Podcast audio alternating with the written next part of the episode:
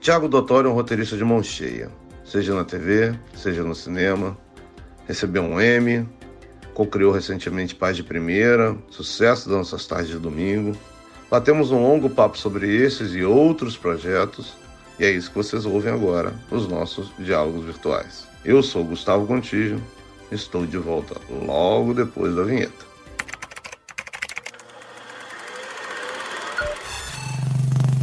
Diálogos Virtuais.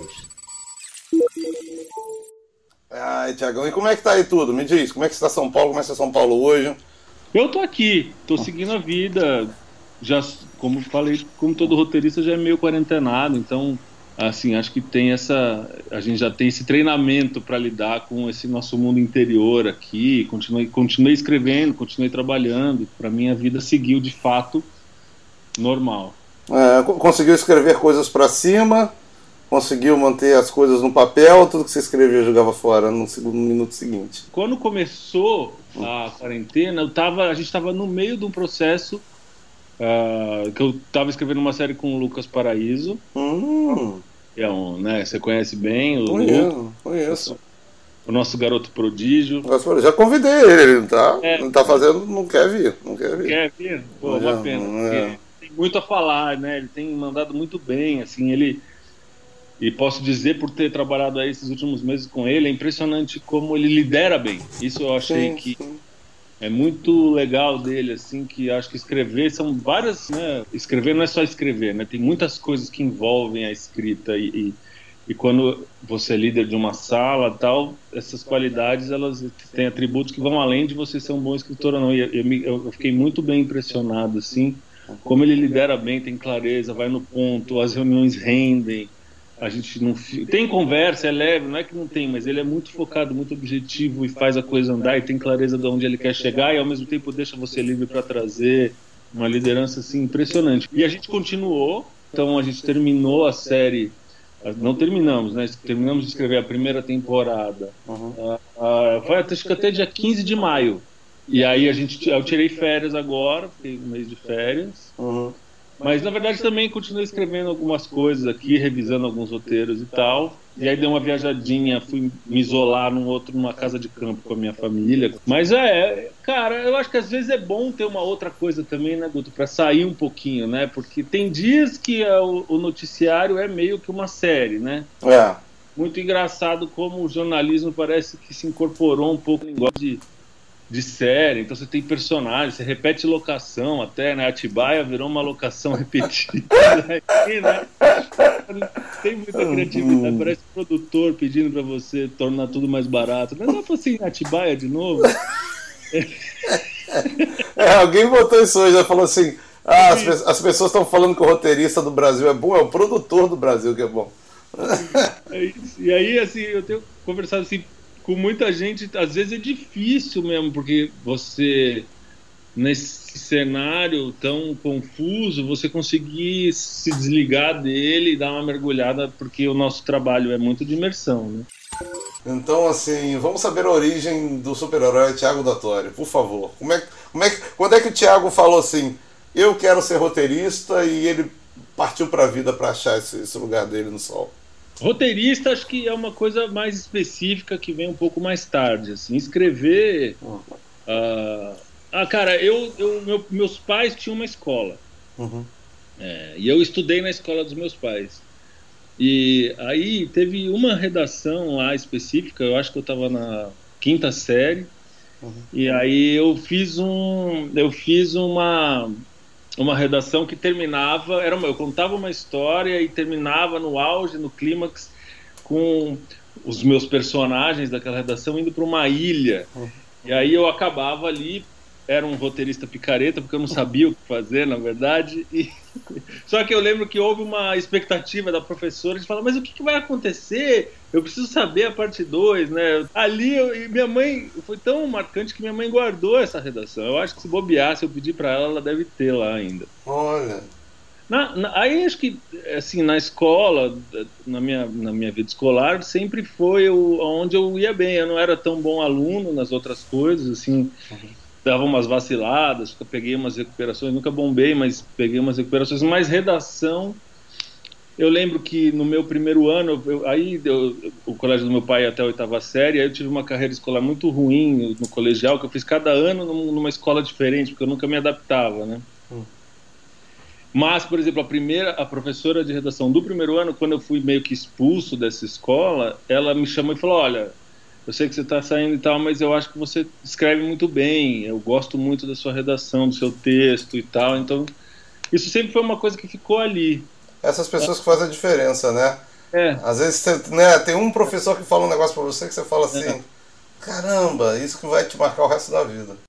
Mas aí a vida passou e tal, e aí eu gostava muito de cinema, mas aí eu terminei o terceiro colegial meio perdido e e aí eu vi o, eu, aí eu, enfim, fiquei um ano ali tentando fazer cursinho, tentando saber o que eu ia fazer. Hum. Aí eu aí eu me liguei que eu gostava muito de cinema e eu falei, ah, por que não? Né? E aí eu, eu prestei cinema e letras. Sim. E aí cinema na FAAP, letras na USP durante uns dois anos e meio. E eu queria escrever. Aí eu, eu realmente, a minha coisa, eu falei assim, eu, eu quero escrever. Aí eu fui para letras, só que na letras eu senti na letras da USP que ela te preparava mais para ser um professor do que para ser um escritor. Era uma a sensação que eu tinha lá dentro, por, por, uma imaturidade, de ter entrado com 17, 18 anos, era que toda a literatura já tinha sido feita e qualquer coisa que eu fizesse ia ser uma bobagem. E, mas é, é só uma impressão, não que a faculdade dissesse isso, né? Uhum. Mas você estudava muito a crítica literária e não, e não tanto a, a obra necessariamente, né? Sim. O pai da letras na USP é muito Antônio Cândido, que é um gênio de de, né, é um dos maiores críticos literários da história, o Roberto Schwartz, que é outro cara que você lê muito, mas eu não me sentia muito estimulado para a escrita, porque eu acho que a faculdade era para formar crítica mesmo. Eu lembro, inclusive, o Bernstein, que é muito um grande amigo que eu tenho, fala muito e tal. A live dele foi ótima. Eu lembro, inclusive, do impacto do Central do Brasil na minha vida. Porque eu fiz a faculdade de cinema meio que, o que, que, é isso aí que você está fazendo? Aonde, aonde que isso vai levar? E quando o Central passou, o Carlota um pouco antes, mas o Central acho que teve um efeito um pouco diferente do Carlota, porque era um filme muito bonito, né? Era, uhum. Ele era muito redondo, ele era muito bonito, era muito bem feito. Era, é o auge de muitas coisas, né? Um auge de dois roteiristas que são brilhantes, que confirmaram o brilhantismo do Walter, da Fernandona. E quando eu vi aquilo, eu falei, caramba, essa faculdade que eu estou fazendo, ela é possível porque tem esse filme brasileiro sendo feito. Uhum. Tinham muito poucos filmes sendo feitos, né? E, e aí eu fiquei ali, meio que você vai inventando. Então eu, eu, eu, fiquei mostrando esses roteiros, e aí o Paulo Morelli, que é o sócio do Fernando Meirelles 2, foi o primeiro cara que me contratou para escrever um roteiro. Mas eu ainda não consegui me sustentar só de roteiro é, nessa época. Eu ganhava muito pouco para fazer esse filme e tal. Não estou reclamando, é só como era. O é, mercado era é. muito informal, né? Ele não tinha um padrão de de contratação. Era meio que você tentava fazer filme pegando o, o resto de, de, negativo vencido aqui, outro ali. Também não tinha. O, o, os materiais para você produzir também eram muito mais difíceis, né, nessa época. Chegou uma pergunta aqui na hora, bem apropriada, que é do Luciano Monteiro. Ele queria saber um pouco do seu processo de criação.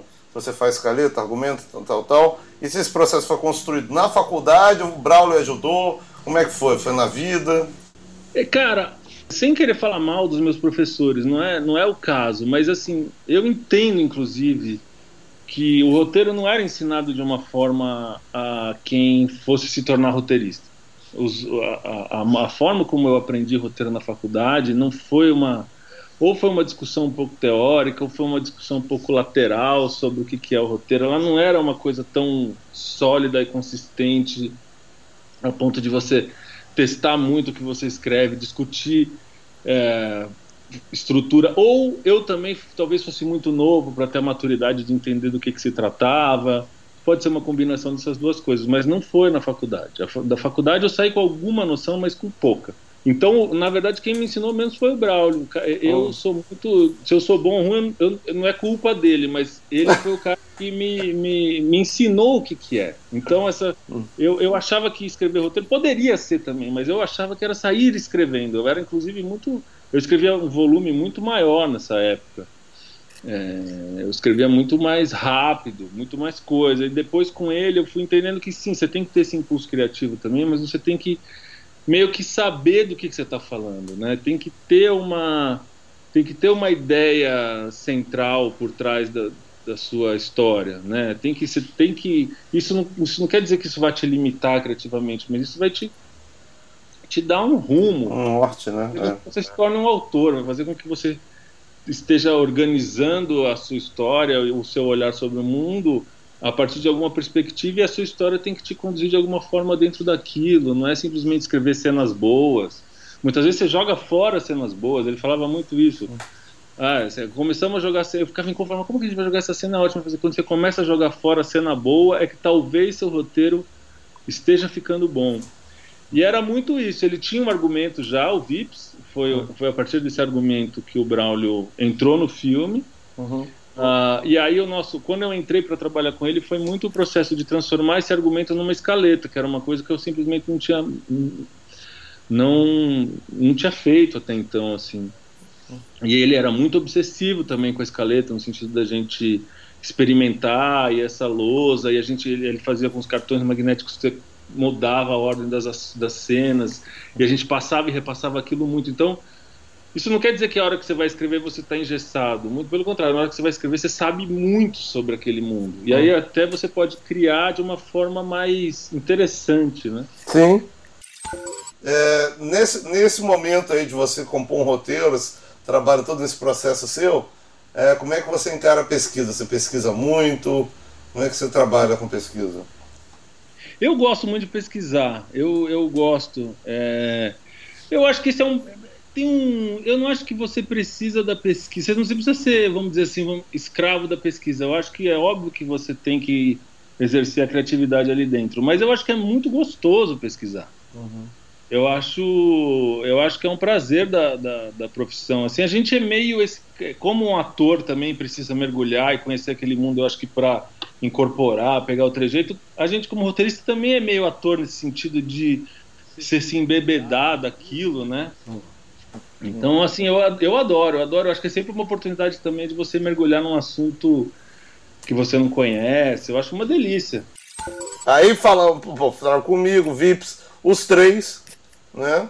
Os três. Os três é um filme. Eu gosto muito do filme. Ele, eu, ele foi feito para ser visto. Eu acho que ele não foi muito visto, infelizmente. Ele passou em Paulínia, hum. concorreu em Paulínia num ano que tinha muito filme bom. Então também ele não ele é um filme. Esse, a pesquisa. Esse aí eu coloquei muito mais.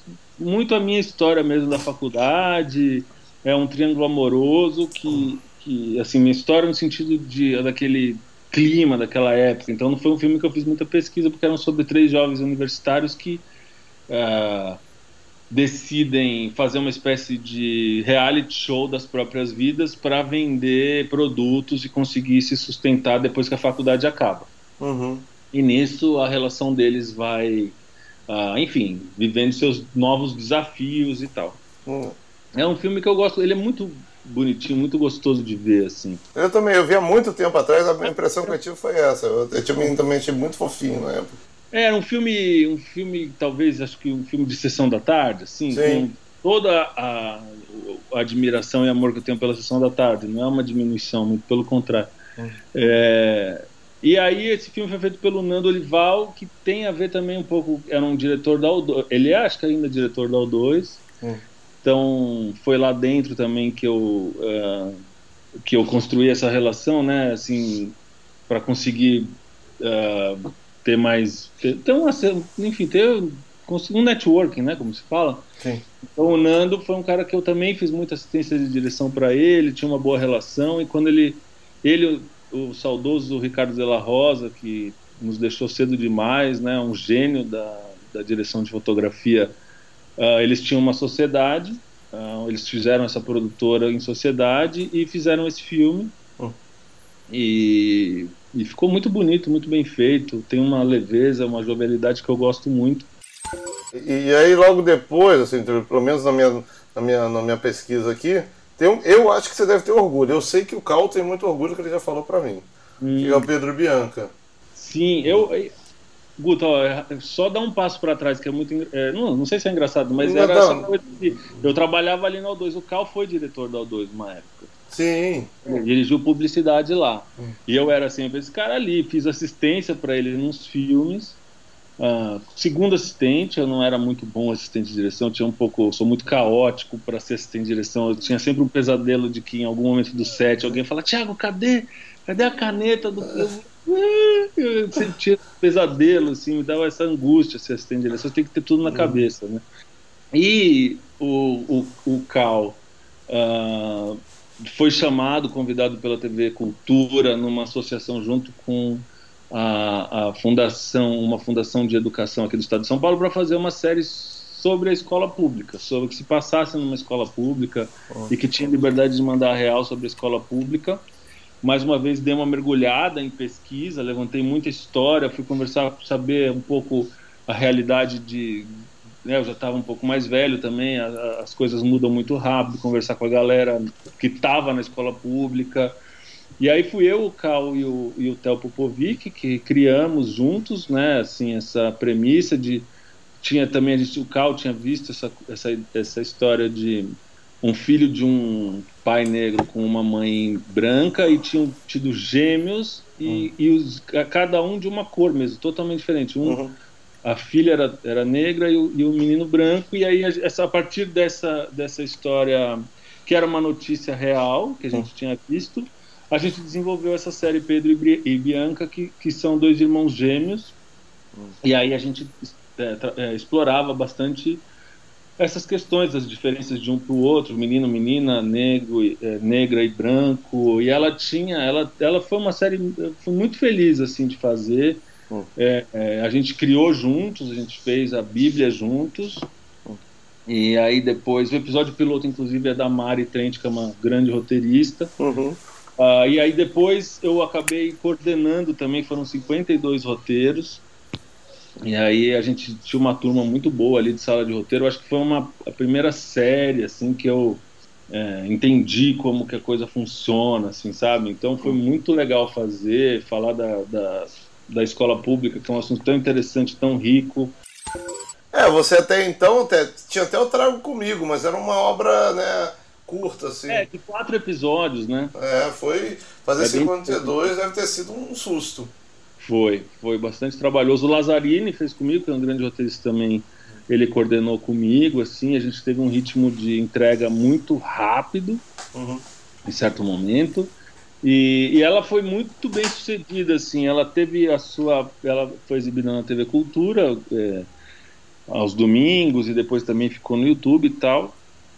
E em termos de prêmio, ela foi muito bem. Ela ganhou, ela ganhou o Emmy né, Kids, né? Uhum o Emmy Internacional ele tem essa, essa categoria Kids, e ela foi a melhor série infanto-juvenil e ganhou um outro prêmio que tem na Europa que é super importante, que chama Prix Jeunesse, e ganhou também melhor série infantil, ganhou, ganhou Ibero-Americana e depois ganhou Mundial lá na, na Europa. Eu fui para a premiação com o Cal, é, Nova York, quando a gente ganhou, foi muito inacreditável. A gente ganhou, foi nossa, ganhar um M. Ganhar um M não é pra todo dia. No palco lá. foi muito legal, foi muito legal. E foi o primeiro prêmio da noite, assim. Aí vamos citar aqui agora um que o, que o Guilherme já citou aqui, que adora, que é o La Vingança. O La Vingança é muito. É... Tem uma coisa muito louca também, Guto, assim, que o mundo tá mudando numa, numa velocidade os costumes e a nossa visão sobre as coisas, que entre você ter uma ideia e você produzir um filme, muito provavelmente a sua, a sua visão de mundo da ideia já caducou até o filme chegar no cinema. Sim. Então, se você contar essa premissa, que é um cara que é traído pela namorada, e aí ele decide ir para a Argentina se vingar, tentando pegar o maior número de argentinas, é, é uma premissa engraçada, mas talvez, sei lá, você já problematiza mais hoje em dia, assim, né? Você já fala, ih, tem umas questões aí meio tortas. Então, mas eu acho ela muito engraçada. E quem teve essa ideia foi o Gidu uhum. Pinheiro, inclusive é ator do filme e co-diretor, né? Uhum. E o Fernando Fraia, que é um amigo que eu tenho no cinema também há muitos anos. E só que eu, eu não sou tanto um cara do humor, assim, eu não tenho essa eu acho que eu não tenho essa veia assim que eu sabe?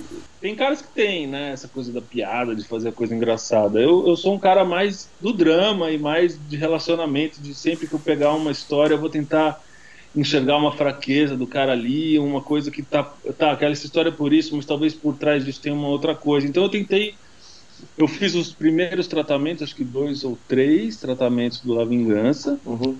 Ele mudou muito, mas ele sustentou essa longa jornada. Tem muita coisa ali que é desse primeiro tratamento, que era sobre esses dois caras que vão nessa jornada, mas que evidentemente eles são ridículos. É uma jornada ridícula. Uhum a gente, a gente foi construindo esse consenso de, de tornar ridículo esse olhar da necessidade da vingança masculina. Então é um pouco uma jornada frustrada com, enfim, com algumas recompensas e tal, mas mas teve essa eu acho que isso foi uma coisa que foi amadurecendo e foi tornando o filme mais engraçado.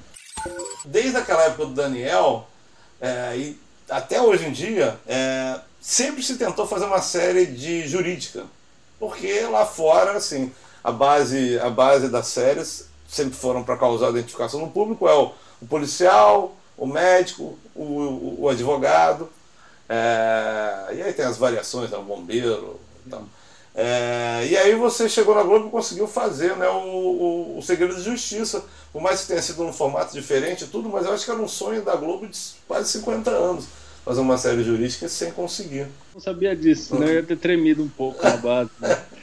É, é, foi um, foi uma, um pedido muito específico. Uh, eu fiz com o Theo Popovic, que, com quem eu também fiz o Pedro Bianca, uhum. junto com o Cal, evidente, e, e, e o Theo, eu e o Theo fizemos. A gente teve essa ligação, essas coisas que acontecem, e a gente foi fazer uma reunião com o Ricardo Waddington, e ele tinha os direitos e a vontade de adaptar os livros da Andréa Pachá. Sim. Que é uma. É, ela é uma juíza, mas ela é mais que uma juíza, né? Uma personalidade, uma, uma grande figura também, dessas que a gente tem sorte de conhecer na, na, na nossa profissão, né? Uhum.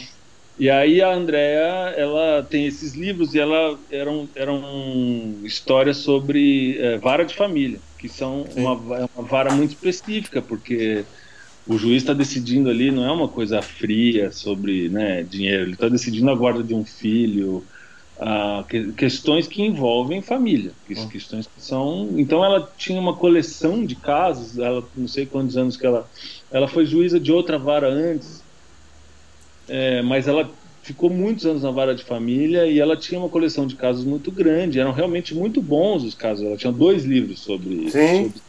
E aí o, o, o Washington nos chamou e aí a gente escolheu lá os casos e, e, e propôs um caminho. Então tem toda uma, uma ideia ali por trás do, do episódio. Tem três tempos narrativos. Tem a gente tem sempre o caso em si, ou seja, tem a juíza no, no, no na vara de família e tem o tempo passado uh, e tinha uma ideia que, ele, que isso era do Ricardo Anderson que ele, ele, que ele queria muito que era ter um falso documentário isso era uma ele falava sempre isso eu quero fazer essa série e quero que tenha um falso documentário então a gente fez o tempo presente era o que estava acontecendo ali na vara da justiça uhum. O tempo passado era a reencenação daquela do que estava sendo narrado ali e muitas vezes a gente entrava com depoimentos de, de como se fossem a, é, as pessoas reais, mas eram atores contando aquela história até porque a Andrea tem uma questão ética, inclusive, que ela não são pessoas que ela não pode falar o nome nem revelar, então ela tinha que meio que juntar histórias, camuflar, tem um pouco de criação literária já ali, porque ela não pode simplesmente ir lá e contar o que aconteceu com os nomes das pessoas e tal. E a gente foi muito feliz, assim. Aí a outra sorte, a gente criou essa primeira. Era, é, é uma série, mas é uma série um pouquinho mais curta, né? Sim, ela tinha. Tinha potencial para até fazer maior. Sim, mas ela tinha 15 minutos, não era isso? 15 minutos. 15 minutos. É. É. A gente tinha um limite até, porque o Fantástico o formato do Fantástico ele não permite uma coisa muito longa, né? A gente faz, ocupar uma grade muito grande dentro do, do Fantástico para fazer muito maior que isso. Uhum. E a gente teve a sorte de ter agora a Pires também na, na, na como ajuda. Aí, é, aí tem coisas que você escreve e é aquela coisa, né? Às vezes um ator ele multiplica seu texto, né? Ela com um olhar é um negócio muito impressionante o quanto aquilo é já introjetado na vida dela, o quanto ela domina o ofício, assim, é uma coisa. Eu tive a sorte de ir no set, o clima que ela traz, a, a, leveza que ela tem na, de tratar, lidar com todo mundo e, a, e o quanto ela consegue se dizer com pouco, assim, Uhum. Ela fazia um sonho, ela tirava, ela falava assim, acho que essa fala aqui não precisa, eu acho que eu consigo com um olhar, com uma coisa, com um gesto, é, é, coisas que na TV você não acha que vai acontecer, talvez você ache que vai acontecer no cinema, mas ela fazia isso. É. Ela, ela tem noção, ela conhece roteiro, ela, ela é... e o Pedro Peregrino, que foi o grande parceiro também, diretor, que foi muito legal trabalhar com ele ele foi muito uh, não é muito assim eu é, tem uma coisa que a Globo é diferente hum. a Globo ela respeita mais o autor dentro do processo assim eu muito mais acostumado a trabalhar fora fazer cinema que o diretor é rei ou mesmo série na produção independente onde o projeto não nasce de você mas você entra um pouco como prestador de serviço vai hum. não é você sempre é um autor, mas é muitas vezes como te vem, às vezes você tem que brigar por certas coisas. E eu me lembro assim da minha sensação do Pedro ligar e perguntar se podia mexer nisso ou naquilo no texto. E eu falei, caraca, que legal, né? Tem um diálogo aqui, não tem uma briga. É.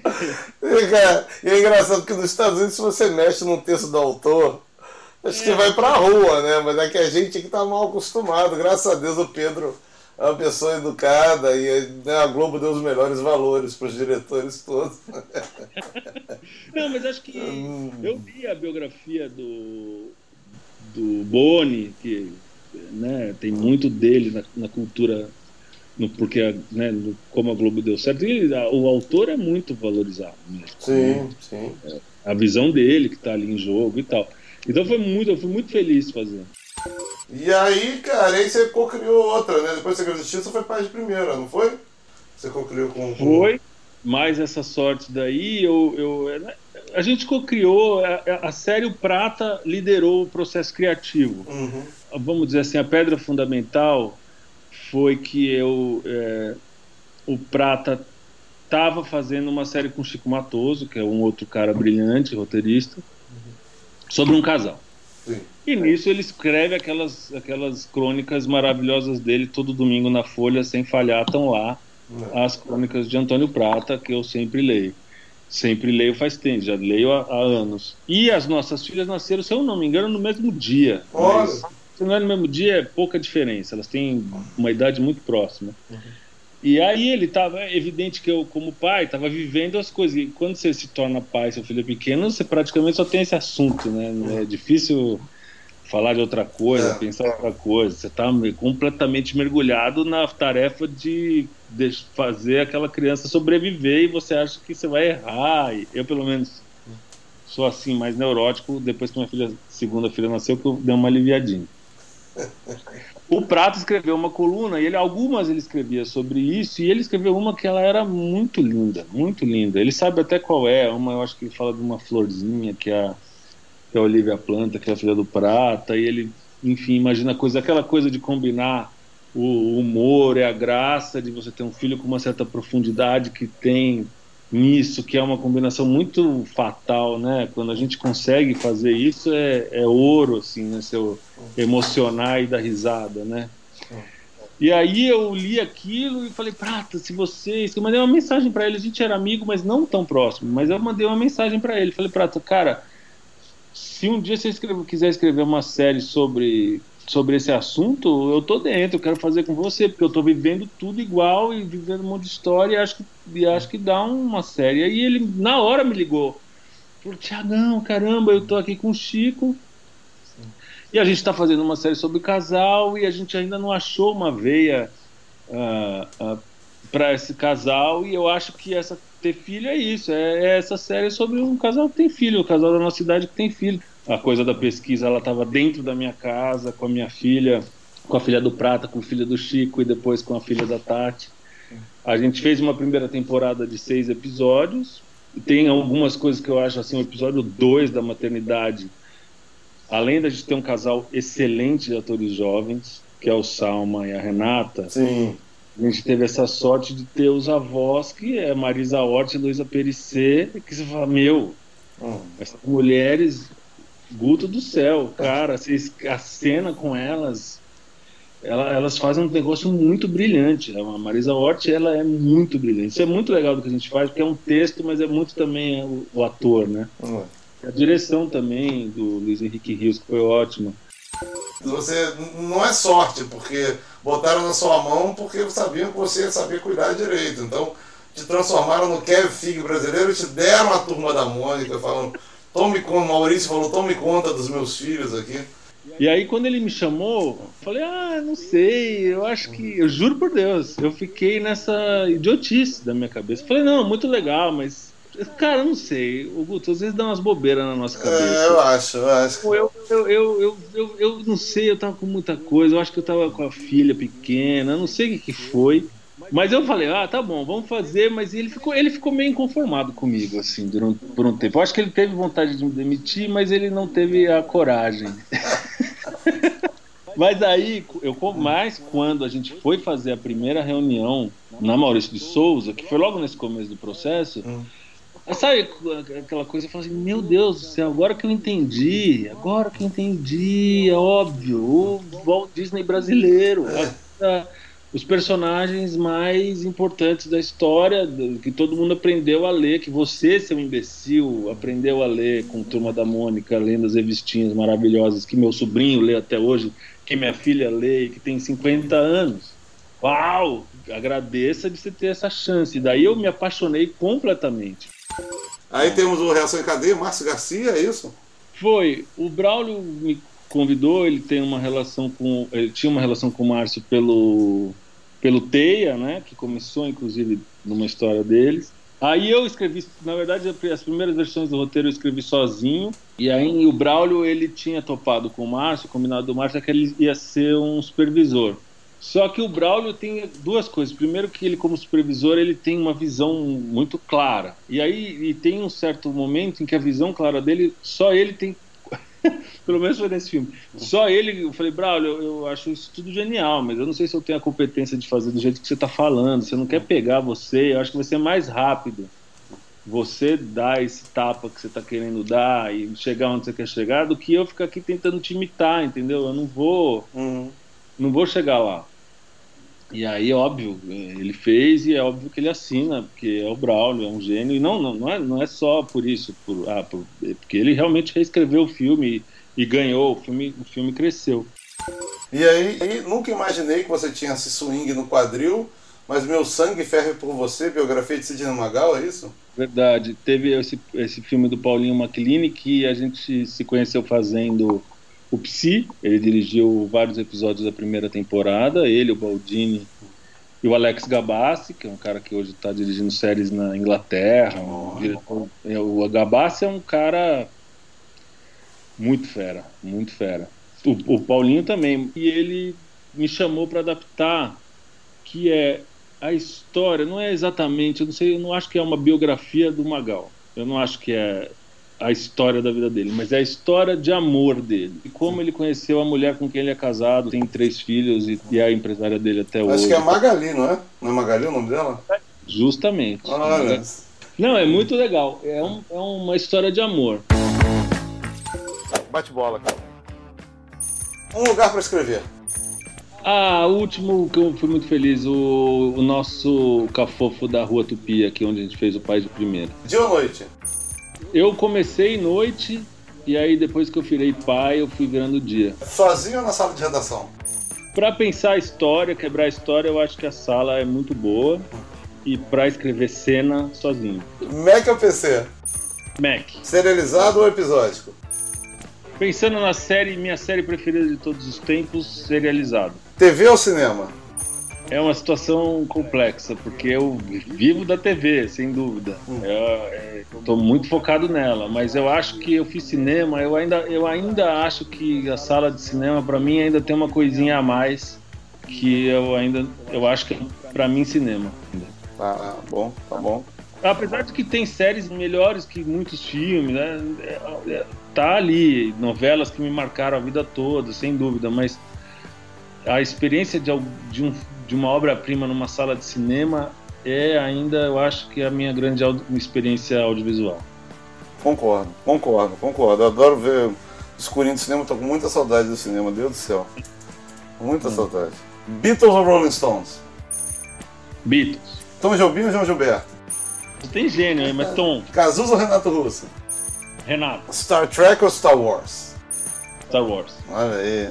Marvel ou DC? Marvel. Uhum. Eu não sou assim como você como o Ângelo que nos assiste, que é um especialista, mas eu gosto mais da Marvel. Hitchcock, Truffaut, Felina Bunhão. Essa é sacana, né? É. É pra ser, é pra ser. Hitchcock. Hitchcock. Tá bom. Spielberg, Coppola, Scorsese ou George Lucas? Coppola. Um disco. Tábua de Esmeralda. Um livro. Eu vou ficar com um livro contemporâneo, mas não contemporâneo, mas um dos últimos que me impactou profundamente. Não, vai. É a incrível vida de Oscar Wilde. Oscar Wilde. Muito bom. Já que você vai fazer escrever novela ou uma novela? Eu tenho algumas. Poderia ser Tieta, poderia ser O Dono do Mundo, mas eu vou de Renascer. Uma série, então. Agora é o momento de revelar essa aí. É Mad Men. Olha, engraçado, você tem, tem jeito, Mad Men. ah, aquilo é brilhante no nível em que me, me essa eu realmente assisti absolutamente. Poderia para mim ter mais 4, 5 temporadas, eu iria assistir tudo. Ele, entrando eles nos anos 80, eu, eu acho aquilo, a, o subtexto, a complexidade, a, o jeito que ele conta uma história que não é tanto uma história, é uma, a vida das pessoas, a elegância. É assim. Uau! Um filme! Caraca! Ah, eu vou ficar com um do, do Billy Wilder. Uh se meu apartamento falasse. Sala de redação da história. Deus te deu, Deus te deu poderes ilimitados. Você pode reviver autores antigos, autores que já morreram, pode pegar autor vivo. Vocês têm que escrever junto a maior história, a maior série da humanidade. Você e quatro autores aí. Pai de todos, Shakespeare, é. Machado de Assis, Nelson Rodrigues. E Helena Ferrante. Maior do São Paulo. Raí. Olha aí, rapaz.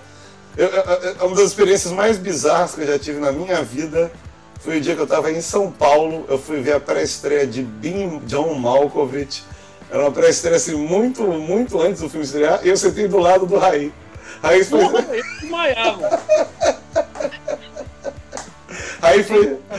Sei lá, eu, eu, alguma coisa ia acontecer comigo. Ele conhecia as pessoas que eu tava, que era uma galera de São Paulo.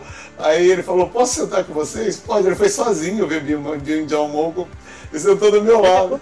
Cinema, né? Ele é, ele é dono de cinema. Né? Ah, não sabia. Não ainda é. E, para terminar, sempre o crédito para Lázaro Ramos. É, se você pudesse escrever a, a frase final para essa aventura pandêmica que estamos vivendo, qual seria? Caramba, essa eu não me preparei. Não tem problema, não. Finalmente.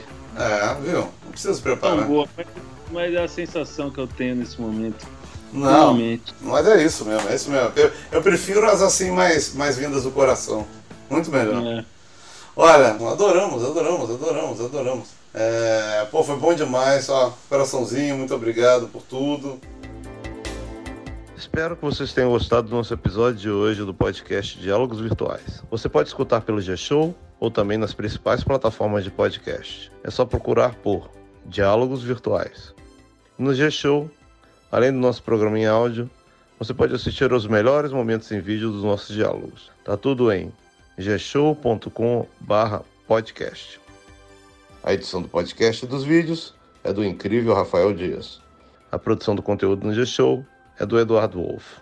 E para ajudar quem está sofrendo com a pandemia do novo coronavírus, acesse paraquemdoar.com.br.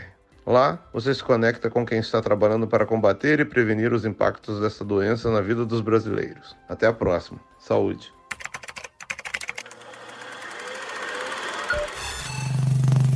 Diálogos Virtuais